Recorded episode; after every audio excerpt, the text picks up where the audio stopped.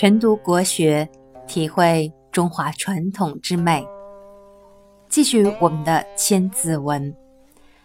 呃，播出几期之后呢，有人反馈我可以读两遍，慢读一次，啊，呃，常规读一次。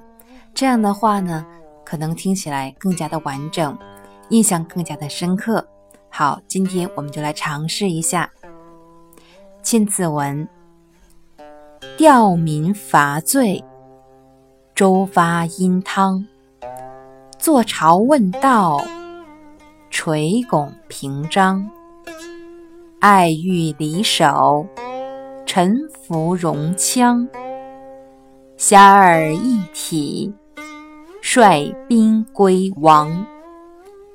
这是说呢，安抚苦难的百姓，讨伐商纣王和夏桀的是。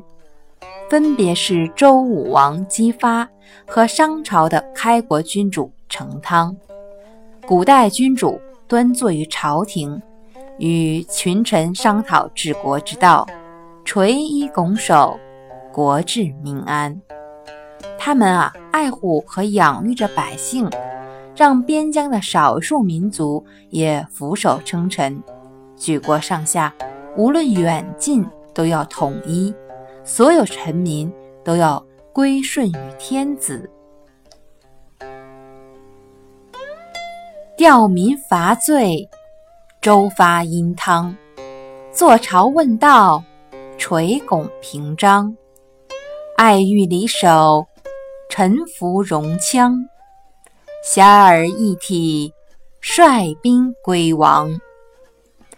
这样的话，是不是经过解释？再读一次的话，就印象更加深刻了呢。好，如果这样非常方便的话，我们接下来还要延续这样的方式。